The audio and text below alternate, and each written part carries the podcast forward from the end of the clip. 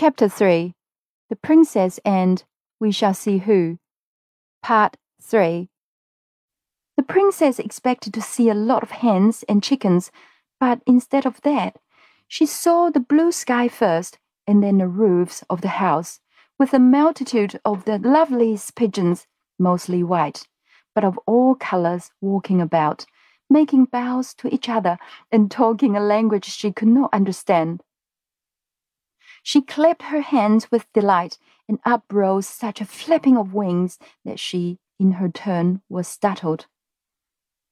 You have frightened my poultry, said the old lady, smiling. And they've frightened me, said the princess, smiling too. But what very nice poultry! Are the eggs nice? Yes, very nice. What a small egg spoon you must have. Wouldn't it be better to keep hens and get bigger eggs? How should I feed them, though? I see, said the princess. The pigeons feed themselves, they've got wings. Just so. If they couldn't fly, I couldn't eat their eggs. But how do you get at the eggs? Where are their nests? The lady took hold of a little loop of string in the wall at the side of the door and lifting a shutter, showed a great many pigeonholes with nests, some with young ones and some with eggs in them. The birds came in at the other side, and she took out the eggs on this side.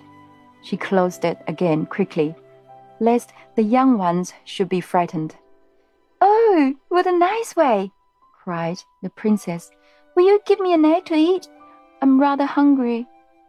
I will some day, but now you must go back, or Nursey will be miserable about you.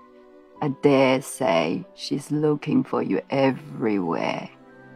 Except here, answered the princess. Oh, how surprised she will be when I tell her about my great big grand grandmother. Yes, that she will, said the old lady with a curious smile. Mind you tell her all about it exactly. That I will. Please, will you take me back to her?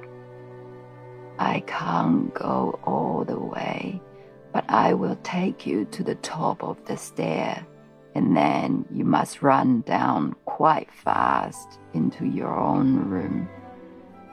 The little princess put her hand in the old lady's who, looking this way and that, brought her to the top of the first stair, and thence to the bottom of the second, and did not leave her till she saw her halfway down the third.